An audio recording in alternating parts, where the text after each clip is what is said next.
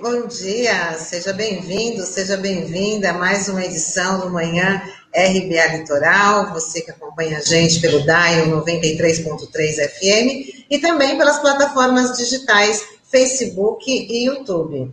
Mais uma vez com Douglas Martins, Sandro Tadeu, muito bom dia.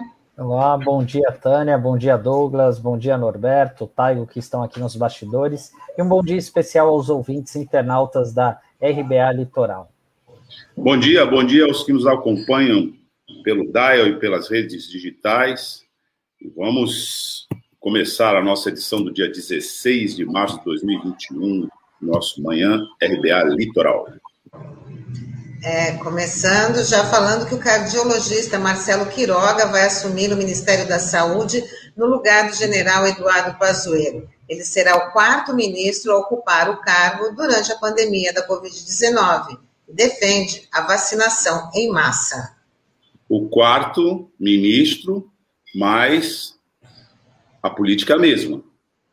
Não há nenhum comprometimento ou uma sintonia com a gravidade da situação, já que ele assume, Tânia, dizendo que ele não vê tanta necessidade, aliás, ele não vê necessidade do lockdown e assume também é, tergiversando, pelo menos é, desconversando sobre essa profilaxia paralela e ineficiente, que inclusive tem vitimado brasileiras e brasileiros durante a pandemia, porque ele acha que não é de todo errado né, receitar é, remédios comprovadamente ineficazes.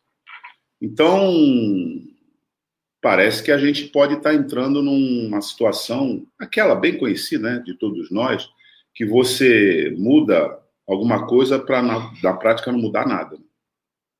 Seis pela meia dúzia, né? E lembrando que prime, o primeiro protocolo do, do Eduardo Pazuello assinado foi né, a, a, a cloroquina, foi a necessidade da, da cloroquina. Então, vamos ver que, que, que capítulo que ele vai tocar aí, o, o doutor Quiroga, porque ontem saiu que ele seria a continuidade, né, do trabalho do, do general Pazuello. Tudo que a gente não precisa. Nessa... O médico, o médico Cláudio Maerovic, que já deu entrevista para gente aqui, ainda há pouco estava é, dando entrevista na rede, né, é, na Rede Brasil Atual, ele perguntado né, sobre as perspectivas com essa mudança e, e, mais especificamente sobre as responsabilidades do governo federal com relação à orientação adotada até aqui o combate. Na verdade, a gente tem que questionar né, para colaboração com o coronavírus, dado o terraplanismo é, é, e o negacionismo que conduziam e, e, conduzem, de certa maneira, até aqui o governo, ele fazia referência a um levantamento que foi feito de todas as normas publicadas, orientações é, repassadas pelo governo federal sobre a gestão, mais especificamente do Pazuello, e esse levantamento foi feito concluindo que o governo, de fato, colaborou para o agravamento da pandemia, o que traz consequências que nós também já vemos discutindo aqui, é, relevantes em termos de responsabilidade para quem colaborou. E se você leva isso até os últimos, é, até as últimas consequências, evidentemente você dá de cara com genocídio e com genocida, porque não tem genocídio sem genocida. E a reação do governo com relação a essas constatações, isso não é acusação, isso é constatação. Tem sido de perseguir quem afirma isso, inclusive chamando as falas, é, mobilizando Polícia Federal, ameaçando o inquérito, enfim, fazendo pressão para que isso é, não seja feito, para que se silencie diante disso, mas é impossível silenciar. Então, o contexto em que esse novo ministro assume é um contexto é, de continuidade. Acho que essa é a nota principal. Porque, tudo bem, o general Pazuello está saindo, está entrando o seu substituto. A política vai ser substituída? Tudo indica que não. Então, de certa maneira, toda essa manobra vai continuar. E esse é que é o problema maior. Veja, é grave a situação, porque quando se é, agora se levanta a perspectiva do general Pazuello, perspectiva de futuro imediato para ele, está sendo cogitado ou um posto da diplomacia internacional, ele que é militar, então ele seria dito militar numa dessas embaixadas aí que o Brasil tem no exterior, ou o Ministério da Defesa. Mas há notícias de que a, no Ministério da Defesa o Exército não quer que ele retorne né, para as tropas. A notícia disso. Então, uma das consequências importantes de toda essa movimentação é que o efeito da desqualificação, da censura e, de certa maneira, da desmoralização já alcança também o próprio exército, né? Porque, enfim, com uma logística dessa, não há defesa possível. Não é isso, Sandro? E você citou até uma entrevista do Cláudio Maierovic, né? Que é, que é aqui da cidade, né? Teve, trabalhou muito tempo aqui em Santos e ele me falou uma frase que me causou uma certa preocupação, porque ele falou que pior que, que tá não fica, né? E a gente ouviu essa frase na política em 2014, né, com o deputado federal Tiririca, e olha, e, piorou e muito, né? A gente pode. Então, assim, a gente espera que pelo menos seja algo melhor, enfim, né? E eu acho que o, o Bolsonaro, é, diante desse episódio todo, eu acho que é, uma coisa positiva no que dessa questão do Pazuello, se a gente pode falar que teve algo positivo, foi sepultar essa ladainha que militar é bom para tudo, né? Eu acho que isso, de uma certa forma, acabou desmistificando um pouco essa coisa dos militares, que muita gente, algumas pessoas ainda têm uma questão saudosista, enfim, né? De uma maneira totalmente equivocada, que os militares são a salvação, e a gente sabe o quanto que isso é problemático, né? O quanto ele errou e o quanto essa conta vai cair na, no Exército, como o próprio Alexandre Padilha, deputado federal que teve aqui com a gente ontem, falou. E a gente também tem que lembrar o seguinte, né? O Pazuello, é, se a gente for fazer uma lista aí dos piores, é, os piores ministros da saúde, certamente ele vai estar tá no top 3 ou talvez em primeiro disparado, né? É, então, porque assim, foi uma gestão totalmente desastrosa, é, chegando ao ponto de prefeitos não confiarem nele, governadores não confiarem nele, e, e talvez o, o, o, que tem, o que tenha motivado a saída dele, eu acho que talvez nem tenha sido esse caos na saúde.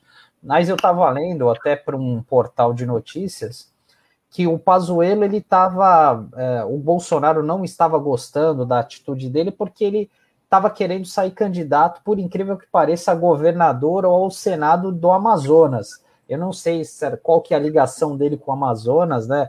Mas parece até uma piada de mau gosto, né? Justamente o Amazonas, que foi a primeira região aqui do país onde a gente viu esse caos todo por conta dessa mutação do novo coronavírus, muitas pessoas morrendo, né, sem o, o devido atendimento. Então, enfim, é uma, uma gestão que não vai deixar saudades nenhuma, né? E até falando nessa questão da, da substituição, né? É, uma das cotadas para o cargo foi a doutora Ludmila Rajar, que acabou recusando o convite. Ela foi alvo de um forte ataque dos extremistas bolsonaristas por criticar a cloroquina e defender o isolamento social, além de sugerir protocolos urgentes para evitar mortes pela Covid-19 ela relatou ter sofrido ameaças de morte após ter sido cotada para o lugar do general.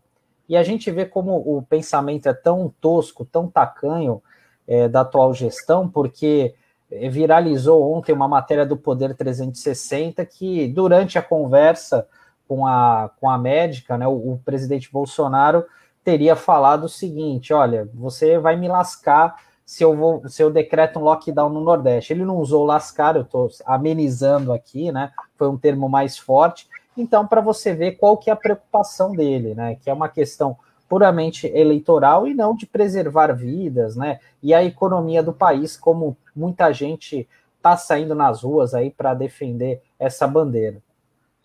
Vale destacar, é, só, só para é, complementar a informação do, do Sandro, do Douglas, porque na conversa que a doutora Ludmila já teve com o presidente, com o presidente Bolsonaro, ela relatou todos esses ataques, né? Essa horda bolsonarista conseguiu descobrir em que hotel ela estava hospedada em Brasília, tentaram invadir o hotel, então, foi um ataque muito forte. E ela relatou esse episódio para o presidente. E a resposta do presidente foi essa: faz parte do jogo.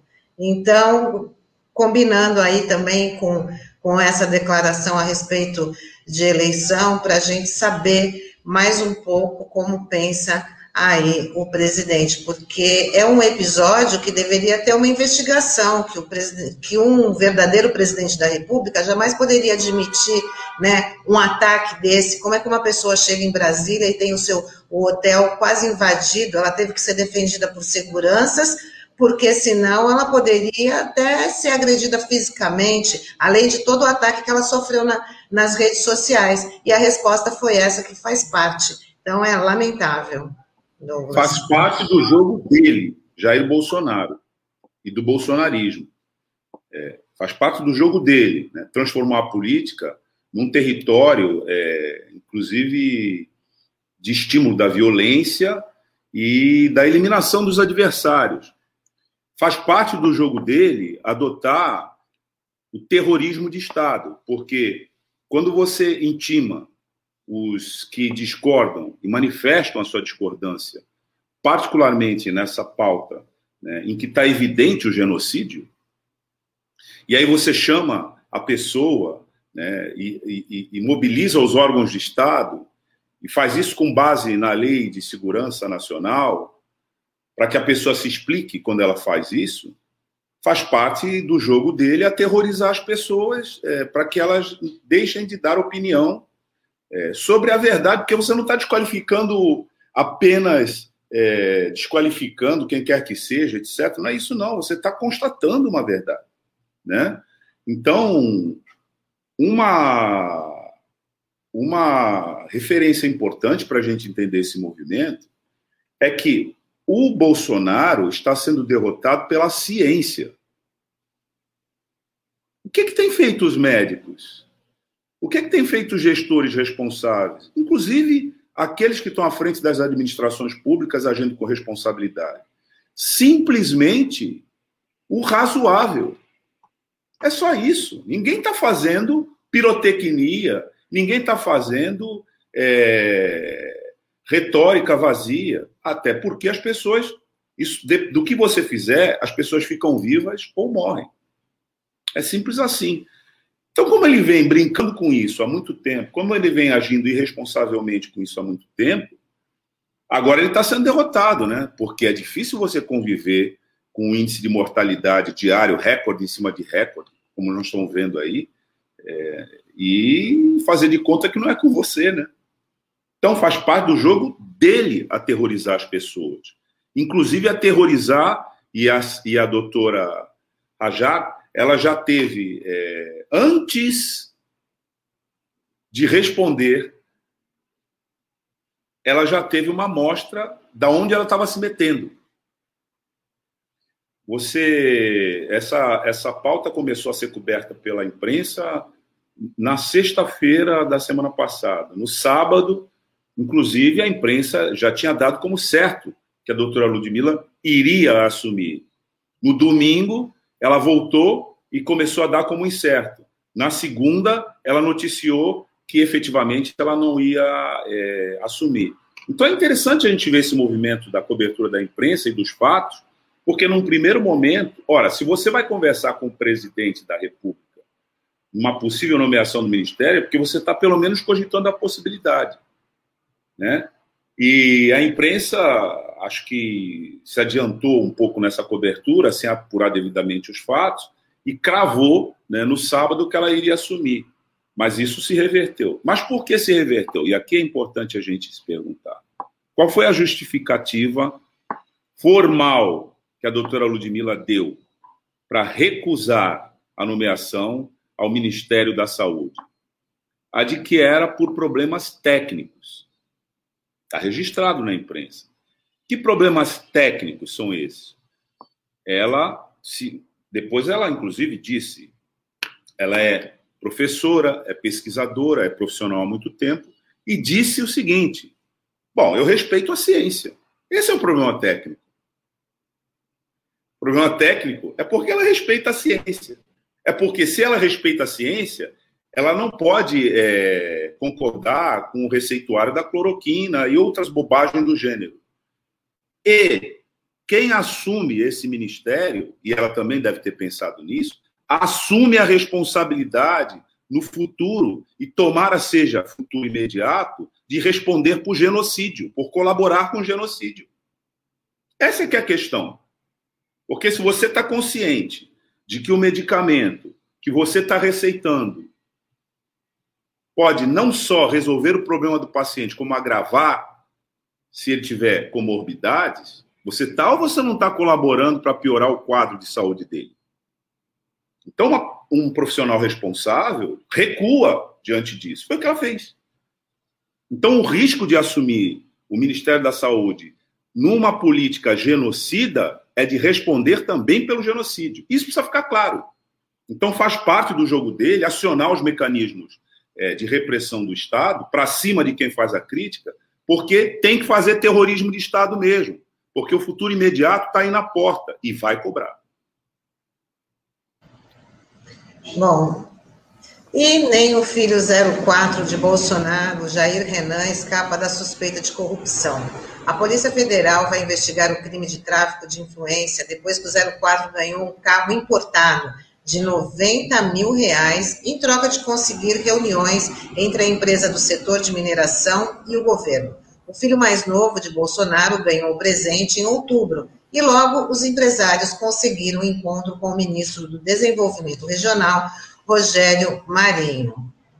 É, e lembrando que o 04 participou desse encontro, que eu não entendo ainda em que condições. É, é aquela velha história, né, Tânia? Filho de peixe, peixinho é, né? A gente está vendo esse exemplo aí, mas ontem a gente até comentou na, na, aqui no jornal uma matéria extensa aqui do UOL falando que essa prática de rachadinhas era algo que foi praticado no gabinete é, do pai Jair Bolsonaro enquanto deputado federal e que isso ocorreu de uma maneira sistemática aí também no gabinete dos filhos que acabaram herdando, entrando para a política também, né?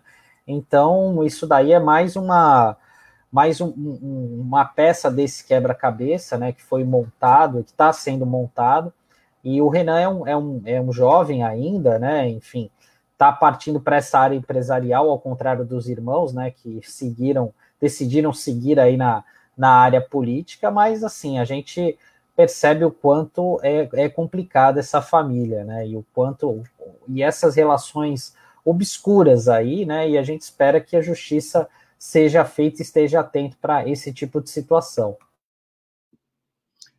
É, Tânia, Tânia, Sandro, é, a gente que passou pelos bancos das universidades, né, de comunicação, é um ícone, né? Aquele filme é, todos, todos os, que é todos os homens do presidente.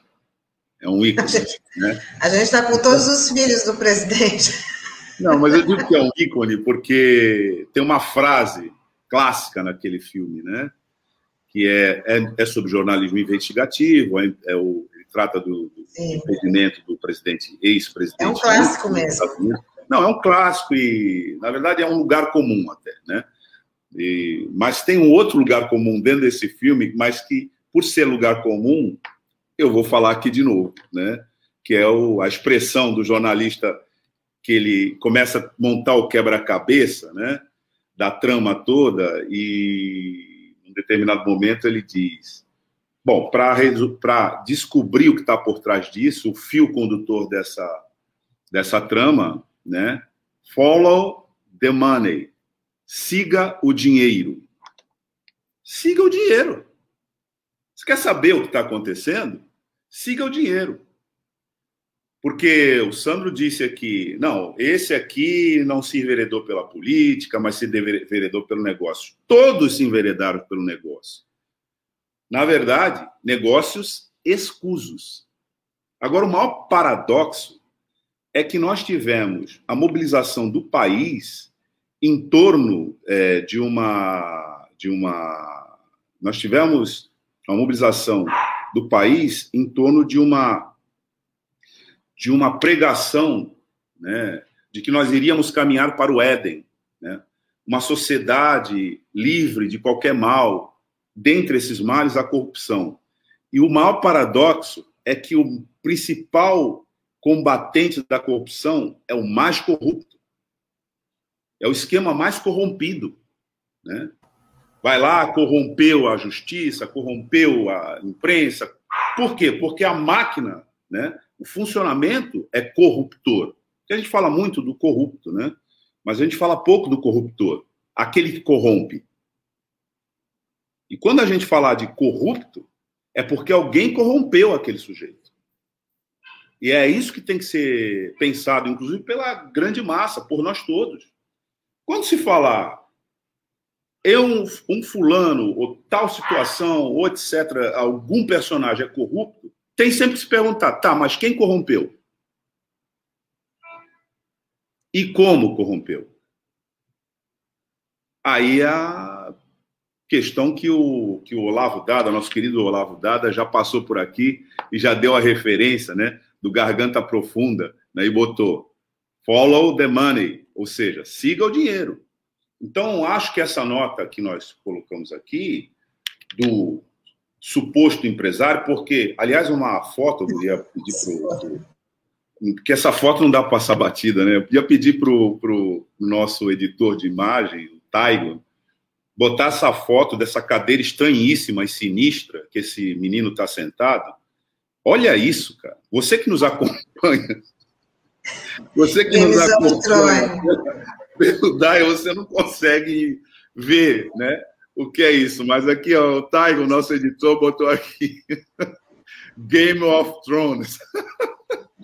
Olha... E o detalhe da camiseta também, Não, que a gente é, vai aqui cara, é falar para que esteja convivendo com essas bizarrices. Porque isso é uma bizarrice. É tudo bizarro aí.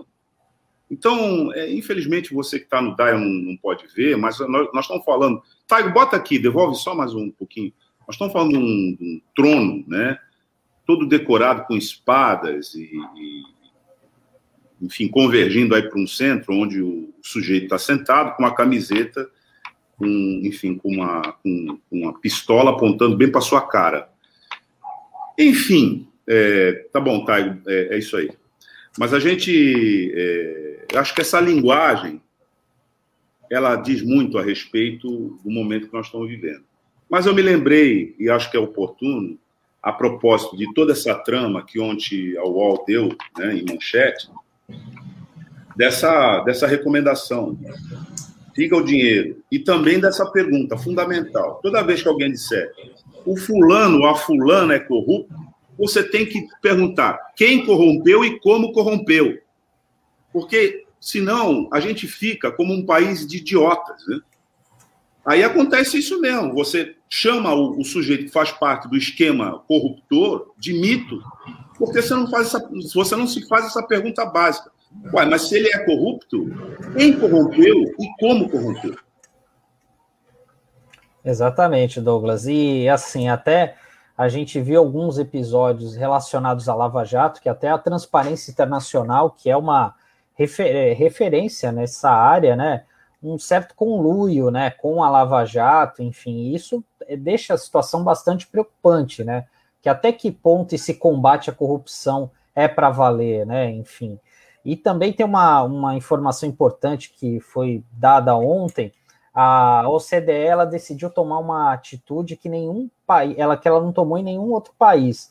Ela resolveu criar um grupo de especialistas é, para monitorar o combate à corrupção aqui no Brasil, diante de possíveis retrocessos que eles têm visto. E até foi curioso, porque a OCDE, que é um grupo de países ricos, desenvolvidos, né?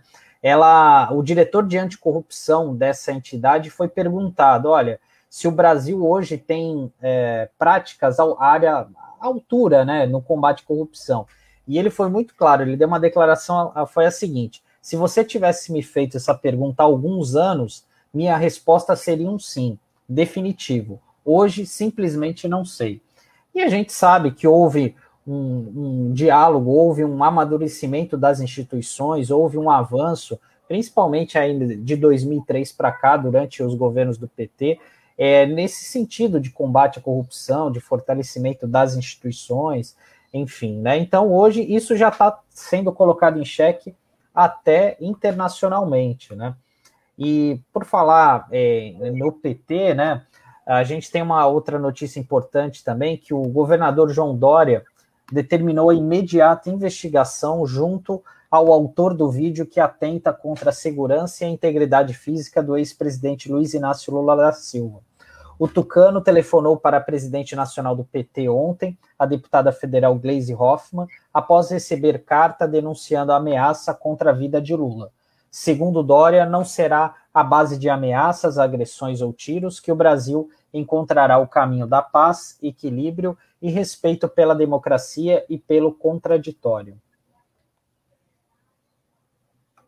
É, inevitável né, que grande parte é, das personalidades nacionais, algumas inclusive responsáveis pelo bolsonarismo, como esse governador, não esqueçamos o slogan de campanha dele, no final, na reta final, né, num salto oportunístico que depois cobraria caro a ele próprio, né, que é aquela história de Bolsodória, agora ele está pagando caro por esse preço.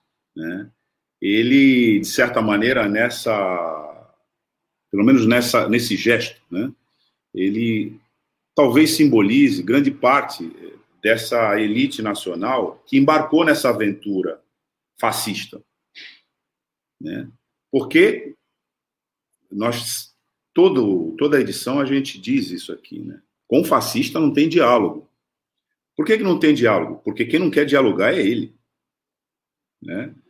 É, ele é fascista porque ele acredita que as coisas se resolvem eliminando o adversário. É por isso que ele é fascista.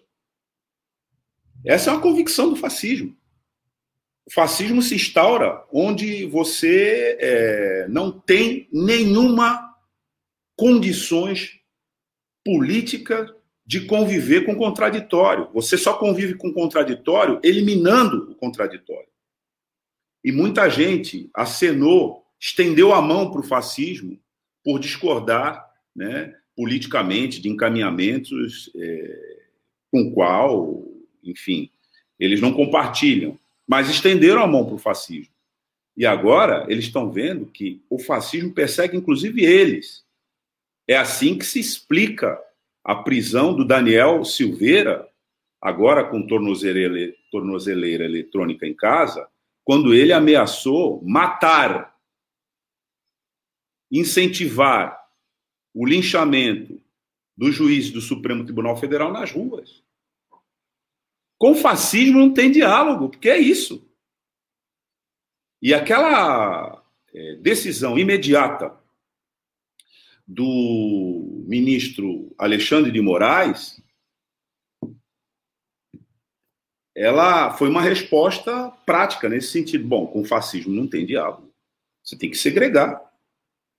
Porque se, é, é legítima defesa, na verdade. Isso, né? Então, depois o sujeito foi lá, chorou, se arrependeu, pediu desculpa para a nação, etc. Mas se não tivesse havido aquilo, ele não teria chorado, ele não teria se arrependido, ele não teria pedido desculpa, ele teria ido em frente.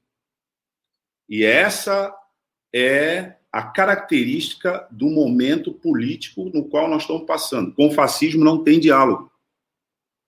Não tem diálogo. Isso é uma lição da história, viu? Não é só um, momento que nós estamos vivendo. É, agora a gente vai chamar o professor José Pascoal Vaz, vamos falar aí da economia, do cenário econômico, vamos trazer ele aqui para a nossa conversa.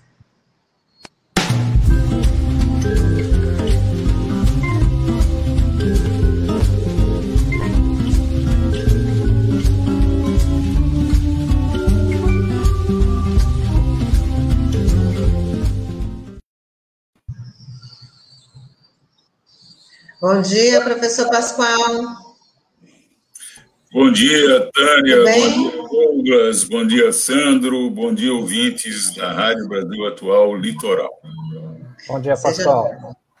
Bom dia, Pascoal. Hoje nós estamos conversando aqui eh, na parte factual do jornal, eh, Pascoal. A gente está com que é o fato do dia, né? A substituição do general Pazuello à frente do Ministério da Saúde. O que, que isso significa? Quais são as perspectivas? O que, que a gente pode ler nessa substituição? A gente dizia aqui que uma leitura possível, né, é que aquele clássico mudar para nada mudar, né? Você faz uma alteração cosmética, mas a política não muda. A política sanitária, mas também muita, muitas opiniões conjugam, né, a tragédia sanitária com a tragédia econômica, porque até uma talvez um sistema de vasos comunicantes, uma coisa uma coisa alimenta a outra, mas se resolve na pauta é, sanitária com distanciamento e o rearranjo da sociedade para poder enfrentar adequadamente isso. E ontem, a gente conversava aqui com o deputado federal Alexandre Padilha, que, perguntado sobre é, a avaliação que ele fazia das carreatas da morte desse final de semana, pedindo reabertura de comércio, etc., ele afirmou de maneira categórica isso. Ele falou assim: isso não faz sentido, porque mesmo que você abra o comércio, as pessoas estão morrendo, né? E nós não estamos em condições normais, e isso não vai funcionar normalmente. A nação precisa entender que nós estamos vivendo uma tragédia, que a gente precisa se organizar para reorganizar todos os setores, inclusive a economia. É, então, queria te perguntar, Pascoal, como é que você vê? Como é que você vê essa essa avaliação do, do Padilha, que na verdade não é só dele, ele, ele, ontem ele falou isso, mas muita gente já vem considerando essa hipótese. Eu queria perguntar para você, Pascoal, como é que você vê agora do lado da economia, onde nós entrevistamos um médico que ele falou do, do lado né, vamos dizer assim, da pauta sanitária. Eu te pergunto, do lado da economia, você concorda com ele, como economista? Olha, Douglas, é, eu concordo, sim. Eu acho que é, a falta de ciência não é só falta de ciência médica, né? A falta de ciência em tudo, né? em tudo. Quer dizer, você nega a ciência em todos os setores. Né? E hoje há um, há um consenso, eu diria que mundial, a respeito da, dessa política de austeridade, né? Essa política de austeridade que o governo é, aplica é uma, é uma política absolutamente é, contrária aos interesses nacionais. Né? É, qual seria o grande interesse nacional? Você ter uma política né, que é, voltasse, fizesse o Brasil voltar a crescer e que, é, ao mesmo tempo, combatesse a desigualdade, que é descomunal, né? É, e crescente, né? e respeitasse a natureza. Né? Ele faz tudo ao contrário. Né? Ele não está nem aí para a desigualdade e não está nem aí para a natureza. Né?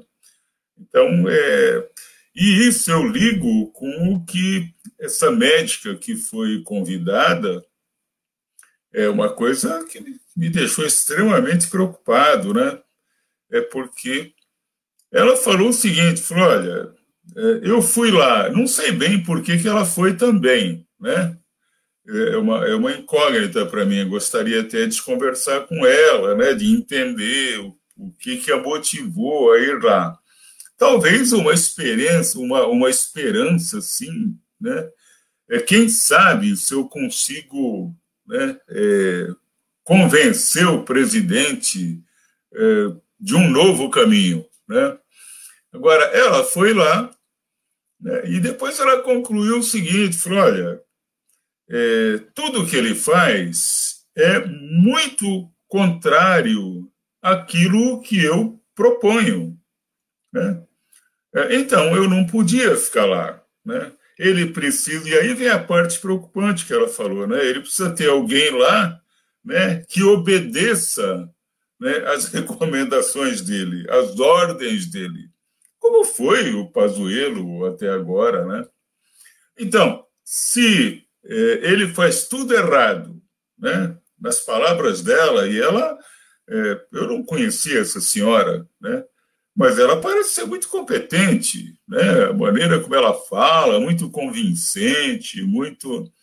Se o presidente faz tudo errado em relação à pandemia, é...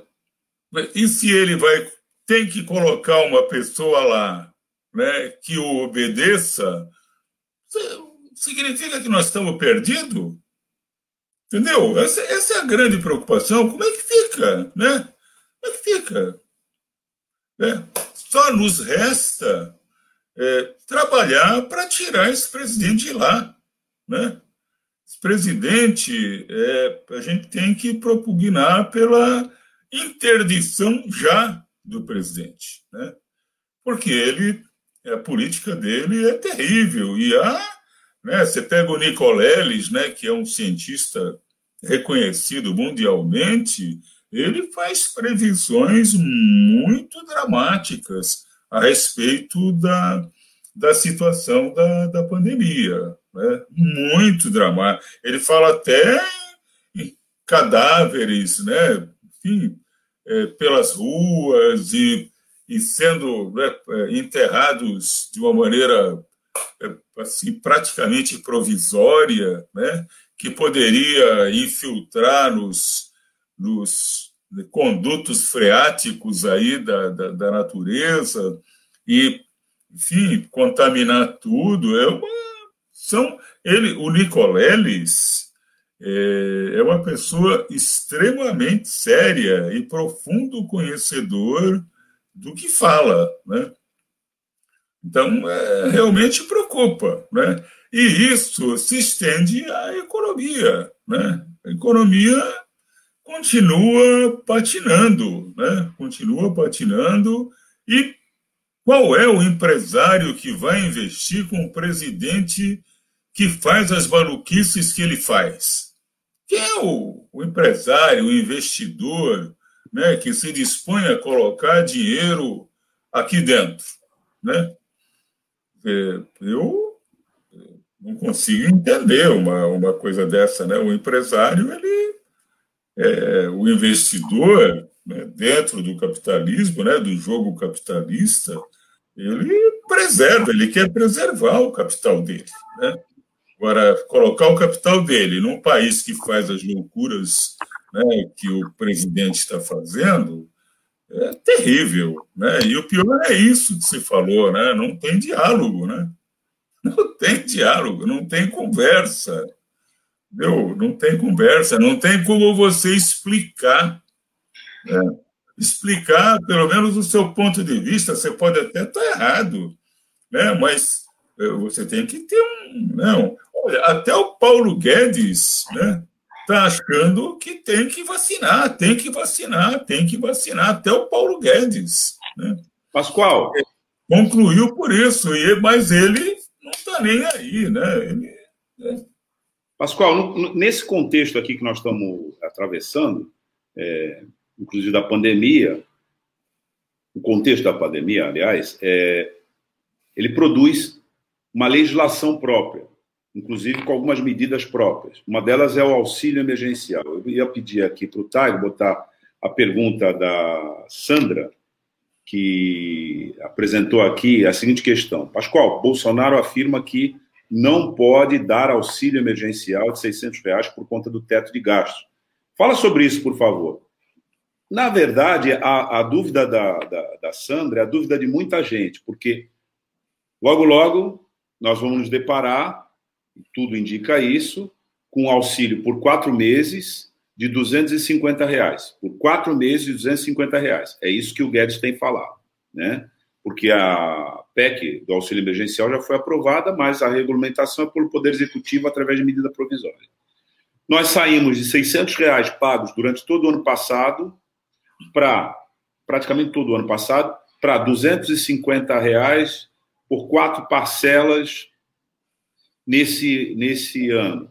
É, sem entrar no mérito, inclusive, da, do que significa isso, é, a pergunta da, da, da, Sandra, é, acho que vai direto numa justificativa que o próprio Paulo Guedes vem apresentando, que é não posso fazer mais porque não tenho mais condições, senão vou desequilibrar as contas do Estado e, enfim, conforme-se.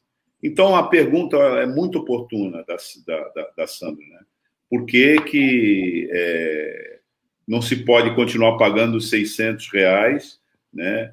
E o que, que isso tem a ver com o teste de gasto? Se procede mesmo essa ligação? Olha, é, eu, eu, tenho dito, o Douglas, que é, dane-se o que acontecer com as contas públicas, entendeu? A palavra mais direta é outra, mas como o Sandro foi muito educado e não usou na hora que devia, que devia melhor, na hora que podia usar, eu também não tenho coragem de usar.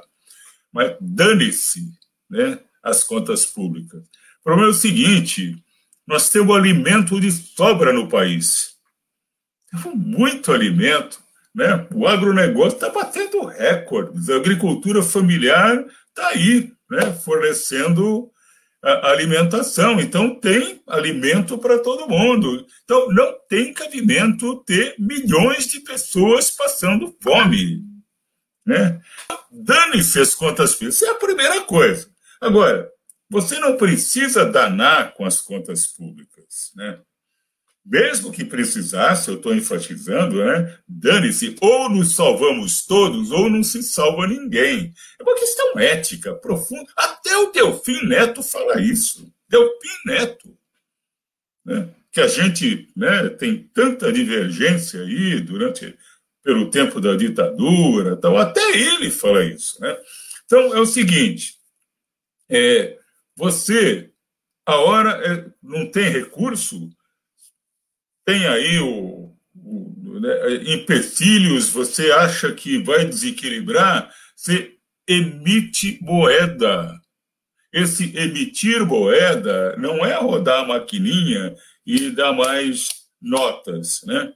é você emitir créditos créditos para que eles cheguem às mãos das pessoas que precisam comer. Né? Agora, quando você faz isso, é uma relação entre o Tesouro e o Banco Central. Né? É, você faz troca de títulos entre os dois, eles têm lá uma conta única, e com isso você gera recursos para mandar para as instituições financeiras né, na conta das pessoas. É, essa, isso acaba sendo, vamos dizer assim, uma dívida, né? É uma dívida pública, né?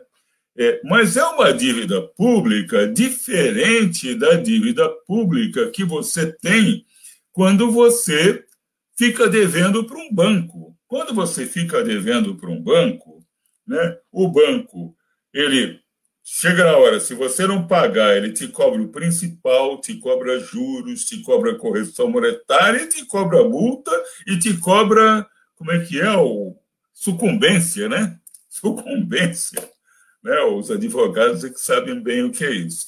Enfim, ele cobra tudo. Agora, no caso dessa relação de Banco Central e Tesouro, essa dívida é outra. O, o governo não vai cobrar dele mesmo entendeu? Não, não há esse risco. Então você não pode somar, como muita gente faz, somar o percentual dessa dívida de governo para governo com o percentual da outra dívida. Né? Que é isso que né, o, normalmente essas agências de risco fazem. Né? Dizer, não tem nada a ver uma coisa com a outra, porque são é, dívidas de natureza muito diferentes. Né? Então, pode fazer sim. Né? É claro que isso você não pode fazer durante 10 anos. Né? Você tem que equacionar o país a longo prazo, você tem que ter. Agora, é, numa hora dessa, né, você tem. Porque, e vai além, né, Douglas? Você falou em 250 reais, né? Você lembrou dos 250 reais. É, mas não é só. E, primeiro, Né? O pessoal está desde janeiro sem receber nada. Né? O pessoal não está recebendo nada. Depois, né, esses 250 reais, eles são. É, olha, o salário mínimo constitucional, eu canso de falar isso, né? Tem um artigo, o artigo 7 da Constituição Federal, inciso 4, né, que fala como é que deveria ser o salário mínimo. Né? Salário mínimo, mínimo, para você ter condições mínimas de viver razoavelmente ali, não é para você fazer viagem para o exterior, não. Né? É, seria hoje, o Diese vai todo mês à rua, né, num trabalho maravilhoso de.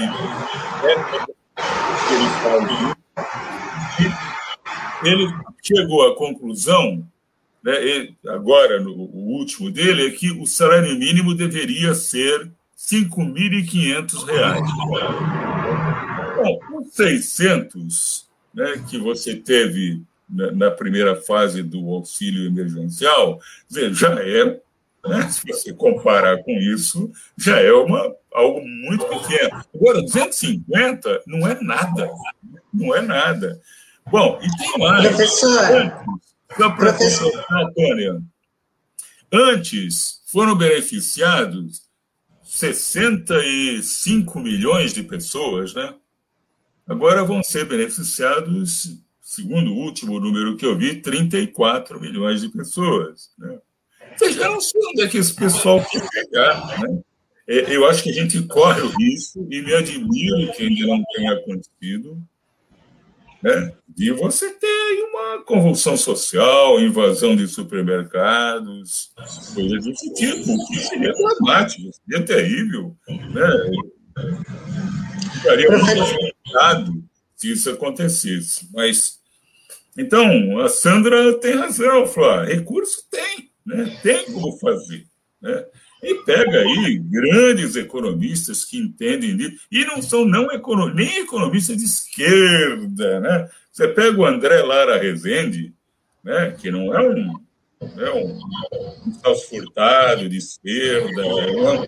Você pega, você pega os artigos dele, ele tem um artigo muito interessante no, no Valor, de um mês atrás, mais ou menos, né? onde ele explica tudo isso. Né?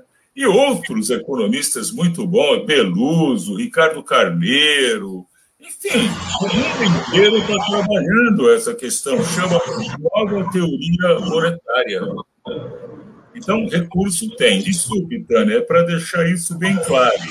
Né? Não, é, é, é, importante. Eu só queria. Né? É, eu só queria ter a sua opinião, depois até a opinião do Douglas também nessa parte, nessa parte jurídica, como assim, o ministro Pazuello vai ter que responder aí por conta da, da, da, da omissão de algumas ações durante a pandemia. A senhora acredita também que na economia, eles, a, a equipe econômica também tem que responder, porque o auxílio emergencial, na verdade, ele vai ser pago só em abril, só no mês que vem. Então, as, como o senhor tinha falado, janeiro, fevereiro, estamos aí na metade do, do, do, do, mês de março, e não tem esse benefício. O que, que as pessoas ficaram? Ficaram congeladas, elas precisaram comer, precisaram viver.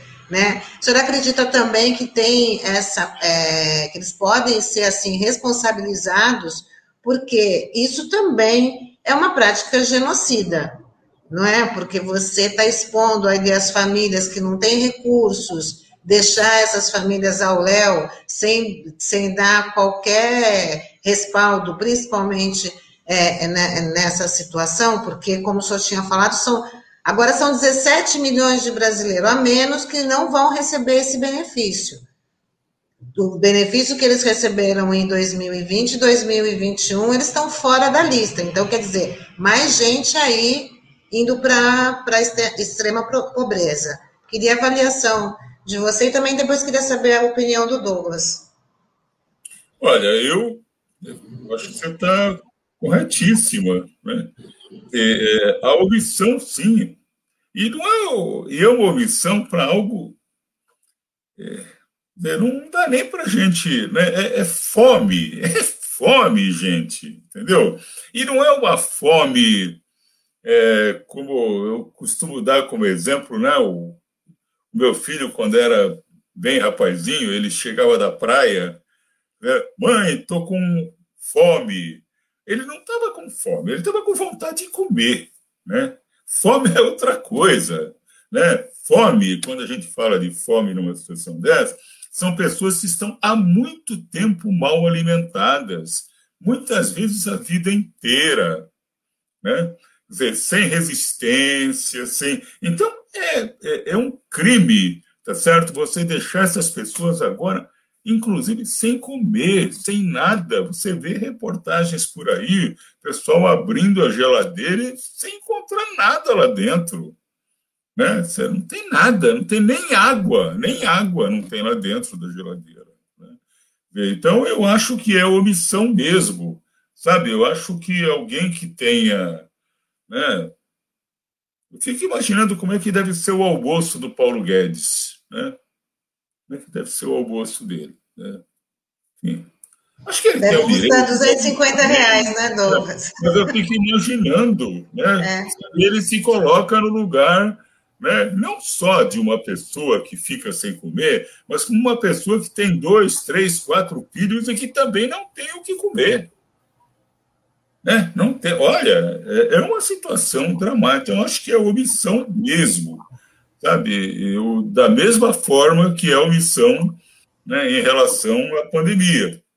Agora, só queria dar um toque nesse negócio do, do, do processo contra o Pazuello. Acho que o Pazuello está sendo bucha de canhão, entendeu? Vê, essa história de processar o Pazuello, acho que ele tem que ser processado, sim, porque ele foi omisso, né? Enfim, fez tudo errado, né? Mas o grande culpado dessa brincadeira toda não é o Pazuello, é o Bolsonaro. Né? É o Bolsonaro. Bolsonaro está né, tá deixando ele ser processado, quando, na verdade, o Bolsonaro devia estar. Tá, como é que chama isso, Douglas? Devia ser. devia estar tá junto no processo. Né?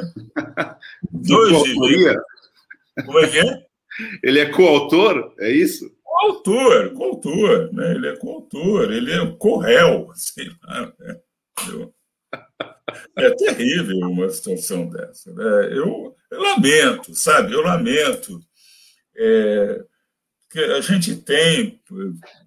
Conheço várias pessoas que votaram no Bolsonaro e votaram completamente equivocadas, né? Enfim, é, então é chato você falar isso com uma pessoa que muitas vezes é sua amiga, entendeu? E você ficar falando essas coisas. Mas você tem que falar para ver se a pessoa abre o olho e não, não repete o erro, né? Não repete o erro que cometeu, né? Agora, é, acho que a situação é muito difícil, muito difícil. Pascoal, é, queria emendar uma pergunta aqui para ti, que é o seguinte: a gente até antes de começar aqui o programa, a gente estava falando um pouquinho sobre a questão dos comerciantes, né? É, porque muitas vezes há uma deturpação é, dessa defesa do lockdown, enfim, né, desse fechamento do comércio, e muita gente querendo colocar os comerciantes contra os gestores municipais que estão adotando medidas extremas por conta da, do, da falta de leitos de UTI, da falta de profissionais na área da saúde.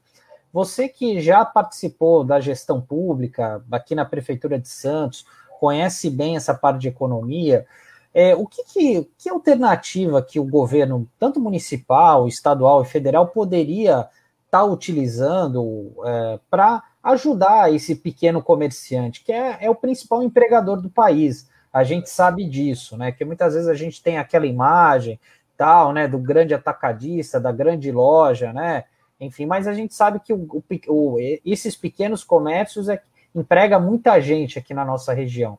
Que, que medidas que deveriam ter sido tomadas pelos entes federativos e não foram até o momento para ajudar esse pessoal e até mesmo a preservação dos empregos? Olha, eu acho que é o, o primeiro quando a gente fala em auxílio emergencial, a gente não está falando apenas né, aquele auxílio para as pessoas que precisam comer. Né? É, você tem que ter um esquema mais amplo para proteger o pequeno empresário, né? Porque é, eu conheço muita gente que é pequeno comerciante, entendeu? E vive situações dramáticas, né? Dramáticas, porque tem um empregado que trabalha com ele há 20 anos, ele não consegue pagar o cara, ele não consegue nem recursos para ele próprio, para a família dele, né? Então é, é uma situação difícil também, né? Para o pequeno comerciante né? é muito difícil. E o, os esquemas que o governo tem criado é, através dos bancos, né, muitas vezes não chegam no comerciante. Né? Os bancos exigem né, uma é, exigem garantias que os comerciantes não podem dar. É, então, é, quem tem que fazer isso, tá certo? Assim, o, a grande ajuda tem mesmo que vir igualmente do governo federal, né? através de créditos né? Mas pressionar o setor bancário, tá certo, para que eles façam o que tem que fazer, né? Agora, como o setor bancário de, de estatal mesmo, você só tem a Caixa Econômica Federal, fica difícil para o governo obrigar os bancos, porque a não ser que se criasse no Congresso, tá certo, uma legislação para que obrigasse os bancos, de alguma forma, que obrigasse os bancos a fazer isso. Por Pascal, parte e nesse caso o, o BNDES, porque eu lembro que havia uma crítica até mesmo desse governo, não, porque no BNDES vai ser diferente. A gente vai deixar de colocar dinheiro em grandes empresas. Não seria o caso do BNDES também desburocratizar para ajudar esse pequeno empresário, esse pequeno comerciante? Ah, eu não tenho dúvida. Acho que o BNDES é, ele tem é, essas características e as condições. Agora, ele foi esvaziado, né? Ele foi bastante esvaziado também, né? Inclusive, eu acho que já é o, o terceiro ou quarto presidente, né? Depois do depois do Temer, né? É, no banco no, no BNDES. E o BNDES, a acusação né, que o Bolsonaro vive fazendo é que tem um rombo de 500 bilhões, né? Fala assim, né, em corrupção. A né, caixa preta, né? Agora, o interessante é o seguinte: nenhum dos presidentes né, apresentou um relatório comprovando isso.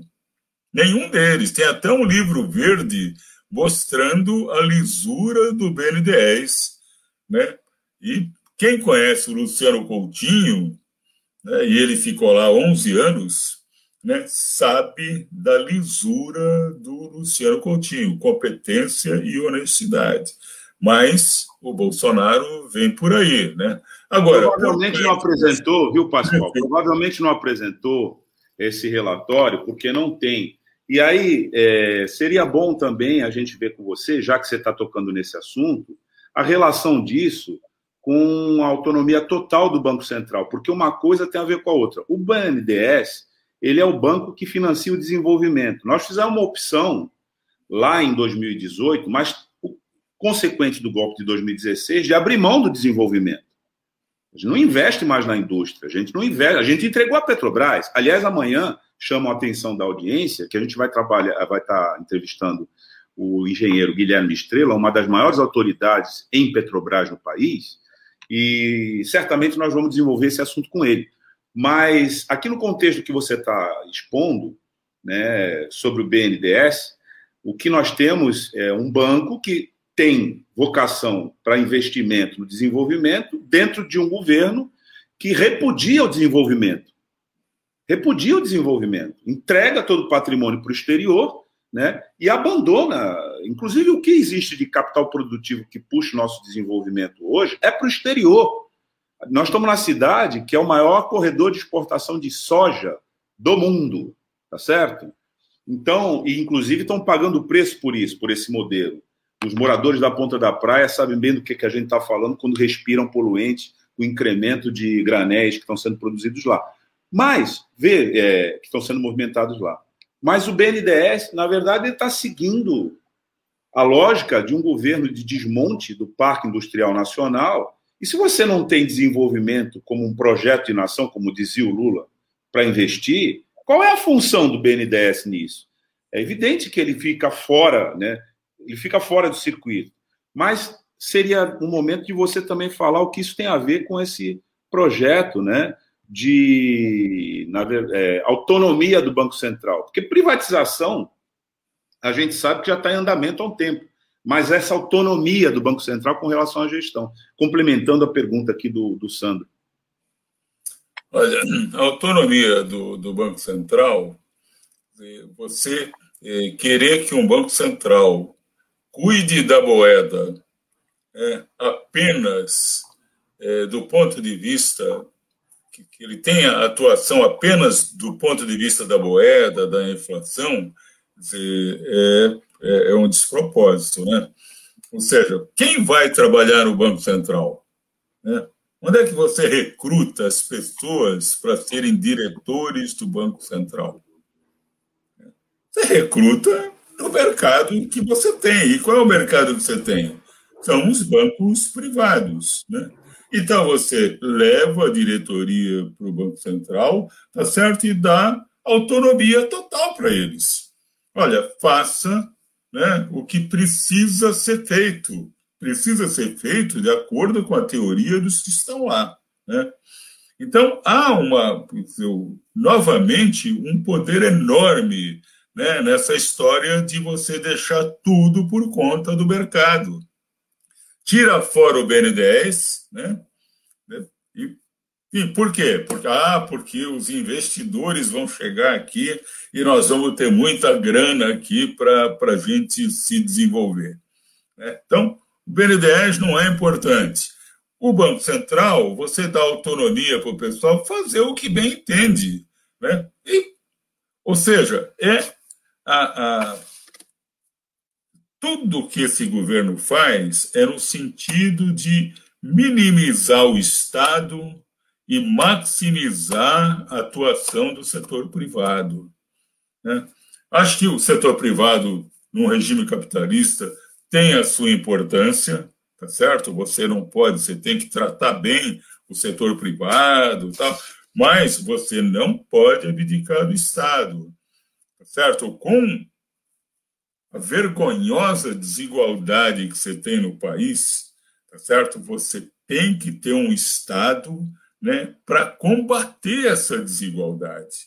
Porque o mercado ele tem o DNA da desigualdade. Né? O mercado, como é que um investidor é, investe quando ele, né, ele não é governo, ele não é nada, ele, o que, que ele pensa? Ele pensa em maior lucro para quê? Para maximizar o capital dele. Ele quer ter cada vez mais capital. Né? Esse é o, o ponto. E para fazer isso, ele, ele vai produzir o quê? Ele vai produzir hospital para pobre? Claro que não, o pobre não pode pagar hospital. Então ele vai fazer o quê? Vai fazer hospital para rico, né? Porque rico pode pagar o hospital. Ou seja, e assim você pode raciocinar com tudo que você faz na economia quando você deixa por conta do mercado.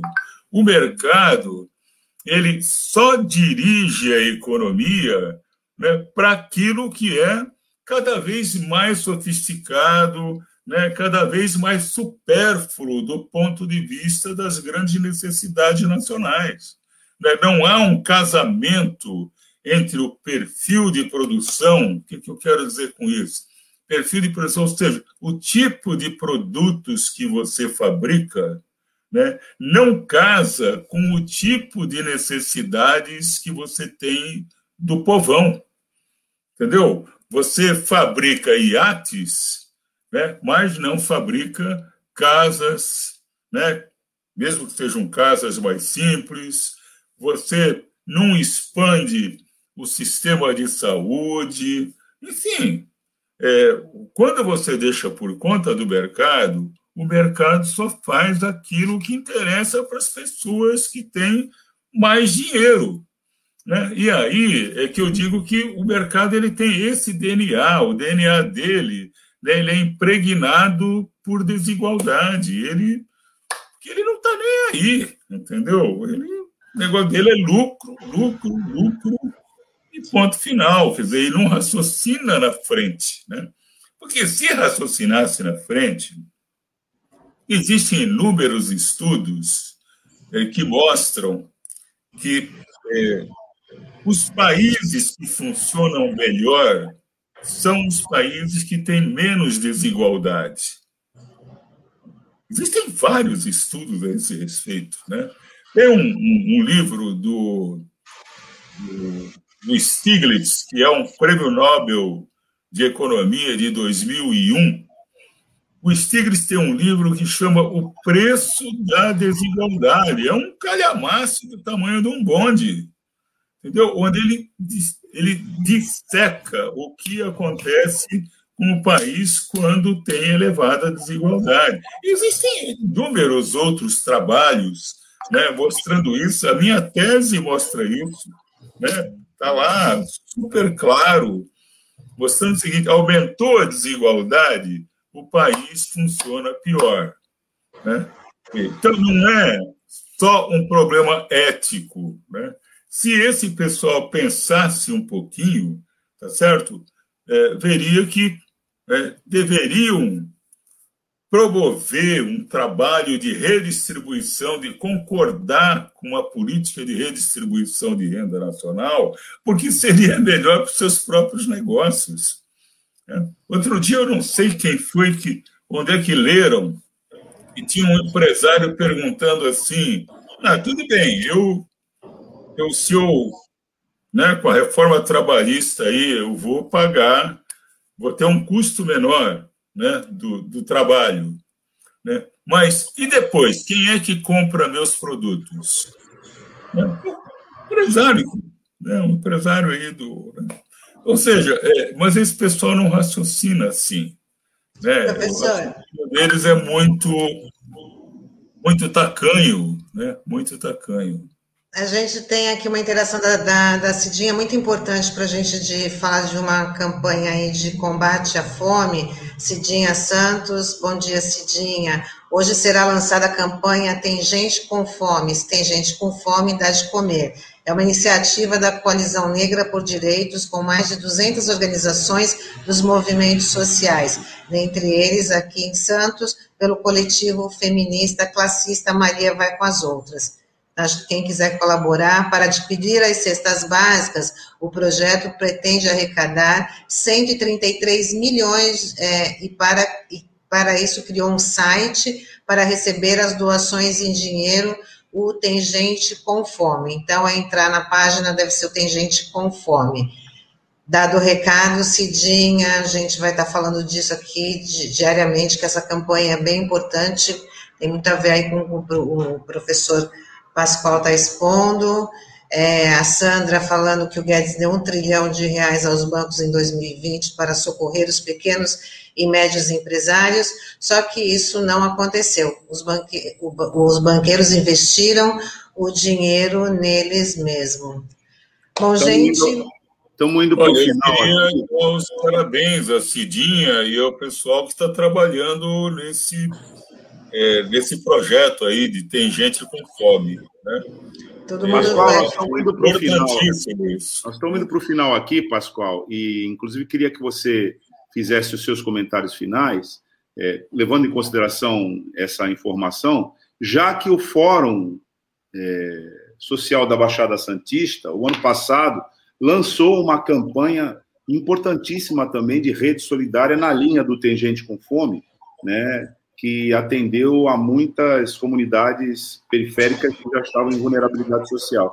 Acho que agora, no seu encerramento, é, ao comentar aqui essa, essa, essa nota que a Cidinha deu, você poderia falar também da mobilização da sociedade, é, apesar de tudo, é, em numa pauta de solidariedade para se defender, né? uma autodefesa diante da ausência de política pública adequada, inclusive nessa questão da segurança alimentar.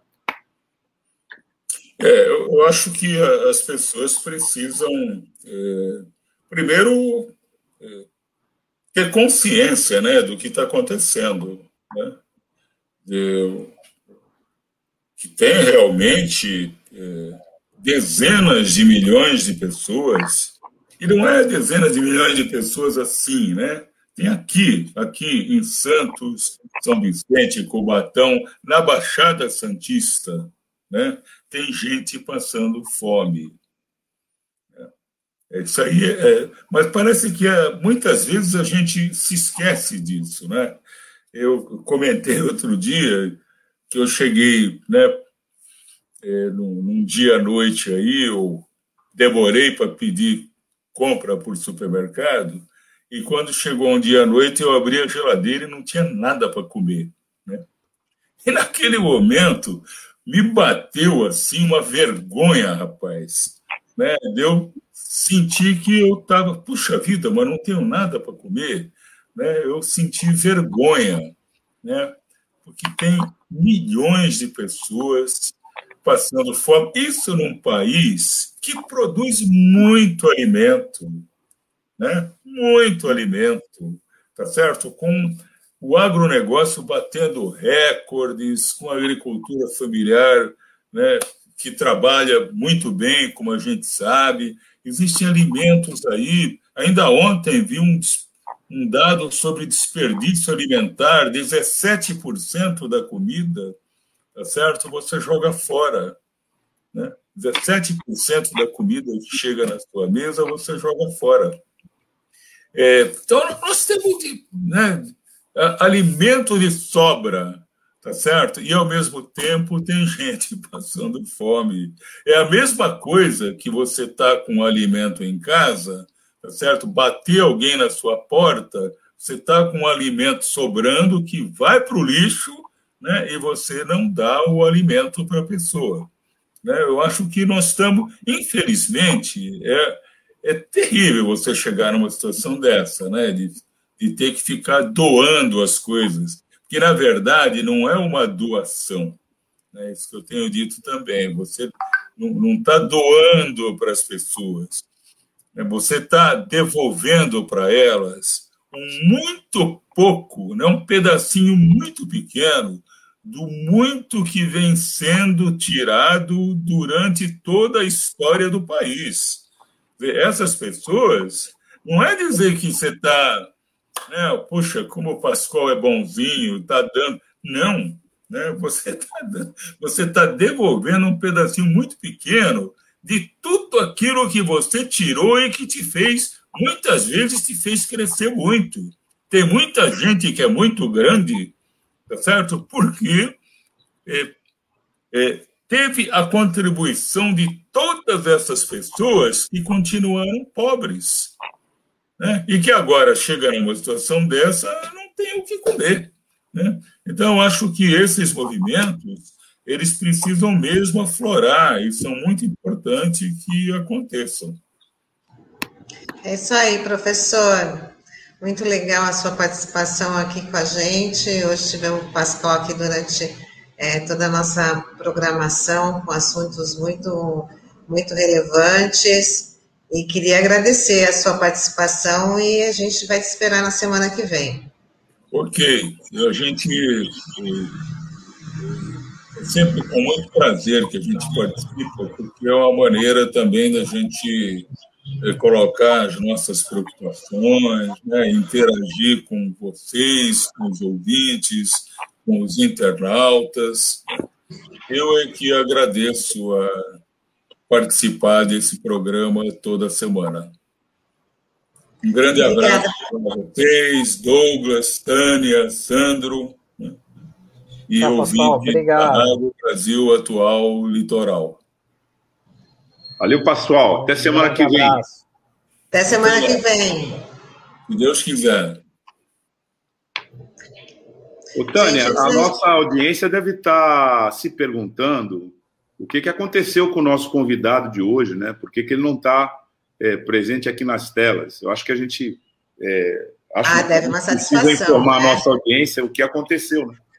Devemos uma satisfação, sim. Hoje estava agendado para estar tá aqui com a gente o Marcos Verlaine, mas por problemas técnicos, quem nunca é, é, acabou a energia, eu acho que ele não conseguiu se conectar, porque né, esses equipamentos dependem daí da, da energia elétrica, é, não é tão fácil assim. Então, a gente pede desculpa, né, Sandro? Que ele deve, a gente ainda vai trazer o Marcos Velanha aqui com a gente, né, para estar tá falando de do que foi tirado né, do, do, trabalhador desde a, lá da reforma trabalhista, né, a gente vai falar aí de direitos conquistados e direitos retirados. Sim, o Verlaine é uma das grandes referências ali do, do DIAP, né, ajuda muitos parlamentares da bancada sindicalista e ajuda a dar um norte também para o movimento sindical é, diante desses inúmeros desafios que a gente tem pela frente, né, então é uma voz importante. O Diap tem um trabalho consolidado há muito tempo, né? E é uma pena que gente, ele não conseguiu participar hoje de novo, até que estava conversando com ele antes. É, recentemente houve uma terceirização do serviço de energia lá onde ele mora, né? Então ele falou que essas quedas de energia têm sido bastante frequentes lá. Provavelmente, talvez há, esteja ocorrendo alguma precarização do serviço é, que é feito, enfim, né? Mas é uma, mas a gente tem que lamentar.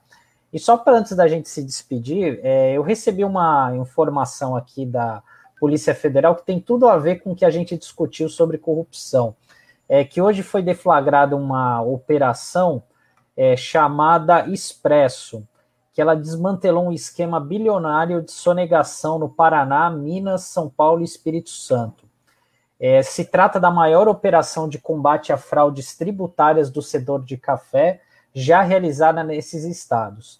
E foi identificado o desvio de quase um bilhão em impostos estaduais e federais, ou seja, um bilhão de reais. E só para a gente ter efeitos de comparação, esse dinheiro de um bilhão de reais a gente poderia comprar 17 milhões de vacinas contra a Covid e implantar mais de 5.500 leitos de UTI nos hospitais aqui do país, né?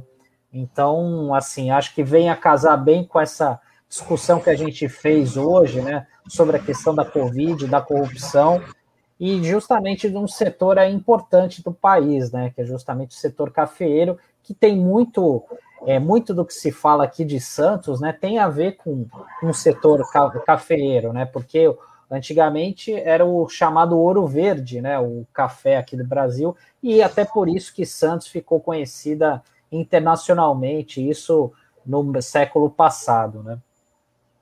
E quando a gente fala de fome também, né, com um dinheiro desse, quantos auxílios, né, que dava para pagar para quem precisa?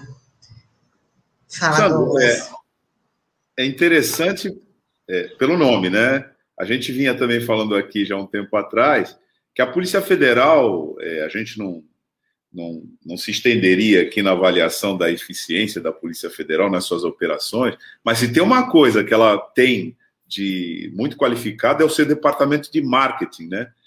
Rendeu até no passado uma ironia num programa célebre de TV que tinha o departamento de nomes maneiros da Polícia Federal para as operações.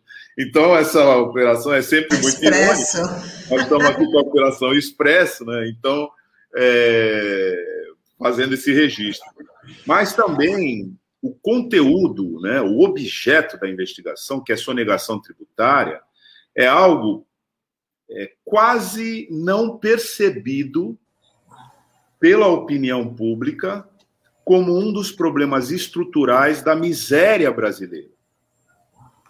E é muito oportuno você trazer essa informação agora no, no, na parte final aqui do nosso jornal, porque essa é uma peça da estrutura da corrupção.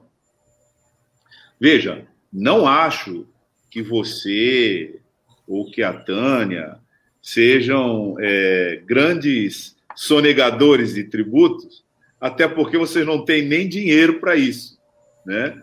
Como a maior parte da, da, da população brasileira só sonega, né? Nesse nível, quem tem muito dinheiro para sonegar. E claro, Quando há uma sonegação tributária, você está se negando a contribuir com a nação e com a sociedade. Seja lá por que declaração que você der, seja lá por que justificativa que você der, mas o fato objetivo é que você está se negando. Mas o que, que, que isso significa? Que você está vivendo numa sociedade querendo que ela trabalhe para você e estabelecendo que você não vai fazer nada por ela. Que se você puder é, explorá-la e, e, se aproveitar o máximo dela, você vai fazer isso. Isso é o, isso é o que muita gente caracteriza como um, um, um perfil predatório de uma pessoa em sociedade. Ele é uma espécie de predador, ele só está ali para destruir os outros, para ele sobreviver. Então, muito oportuna essa tua informação aqui no final, principalmente pelo tema, né? A despeito da, da, da, da, da expressão né, dos valores, como a Tânia marcou aqui, o que, que isso ser, poderia disso ser aproveitado em termos de utilidade é, pública, né, de equipamentos, de recursos, enfim, e que isso seria feito a partir de uma regra é, jurídica, regra legal, porque pagar tributo é uma regra legal. Aliás, tributo, que ninguém gosta, é uma das expressões básicas da convivência social. Você tira uma parte da sua, da, do, do, seu rendimento e dedica para a sociedade. Há muita gente que desqualifica isso, dizendo que, ah, mas aqui isso não retorna, etc., pra, pra, em termos de qualidade para a população. Isso não é justificativa para você sonegar. Isso é justificativa para você lutar para que seja adequadamente destinado esse recurso. Então, muito importante essa informação. Claro que deu o registro aqui da, do nome maneiro, né? Operação é, operação... Mas essa, essa é uma pauta que, como ela é pouco explorada e pouco esmiuçada pela mídia, você tem uma espécie de analfabetismo tributário da grande massa porque as pessoas não percebem, né?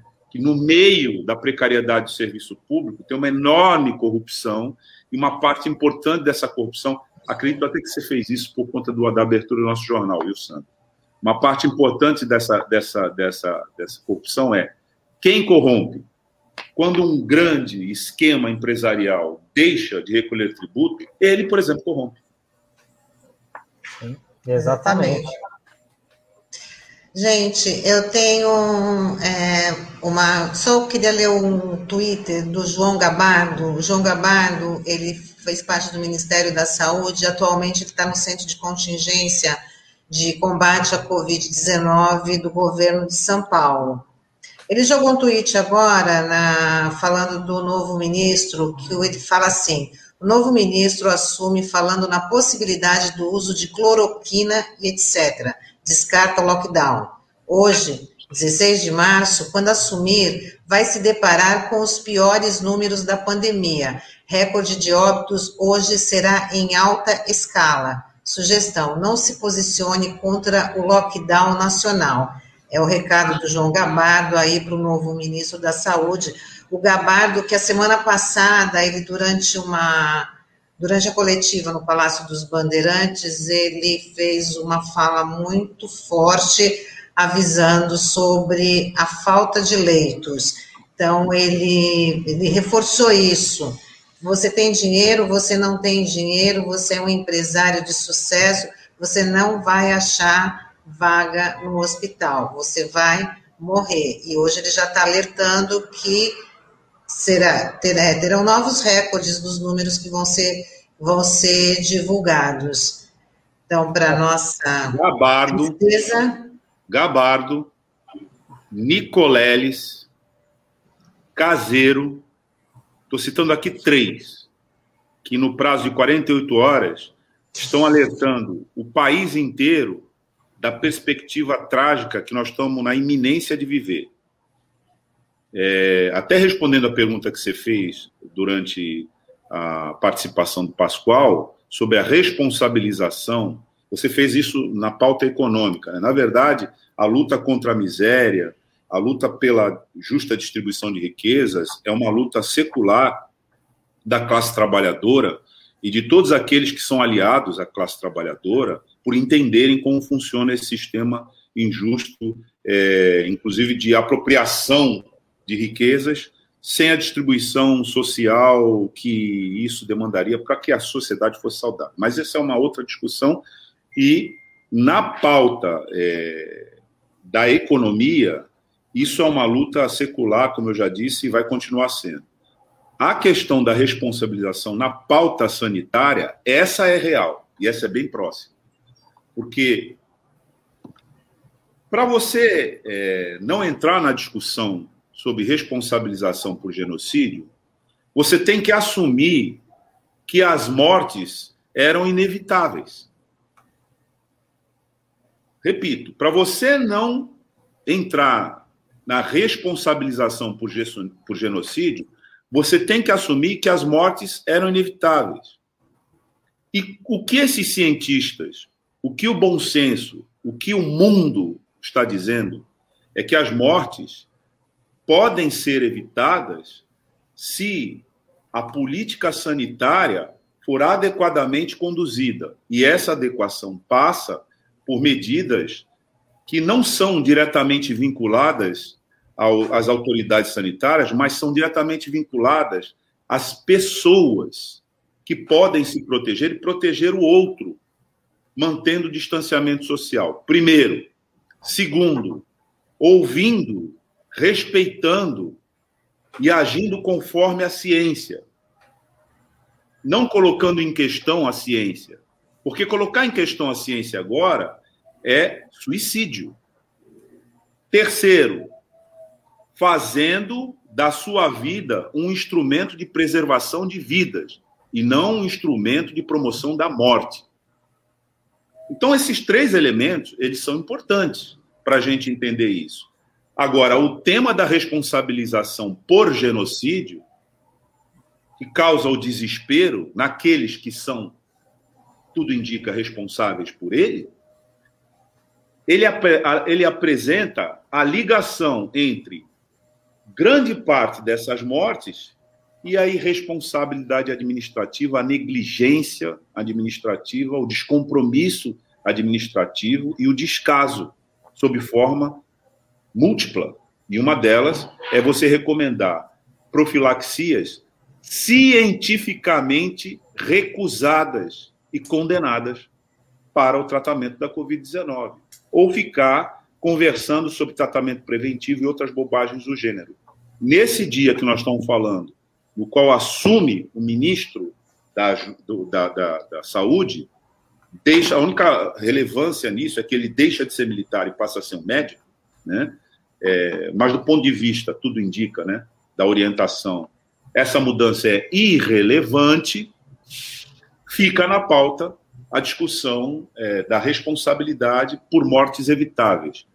E eu acho, Tânia, Sandro, que é inevitável que o país vá discutir isso, como foi inevitável que o país discutisse quem foi responsável pelo terrorismo de Estado no golpe militar de 1964. Mas isso não é uma, não é uma, uma particularidade do Brasil.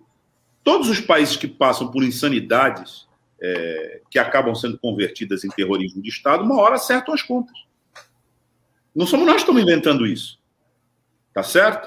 Então, é, respondendo né, a tua pergunta, inclusive, agora né, que a gente fez durante a intervenção do Pascoal, é, essa distinção é importante, porque na pauta sanitária pende a discussão da responsabilidade. Como Padilha disse ontem, tem uma pressão forte para a CPI da pandemia no Congresso Nacional, apesar do Centrão ter sido comprado por 3 bilhões de reais.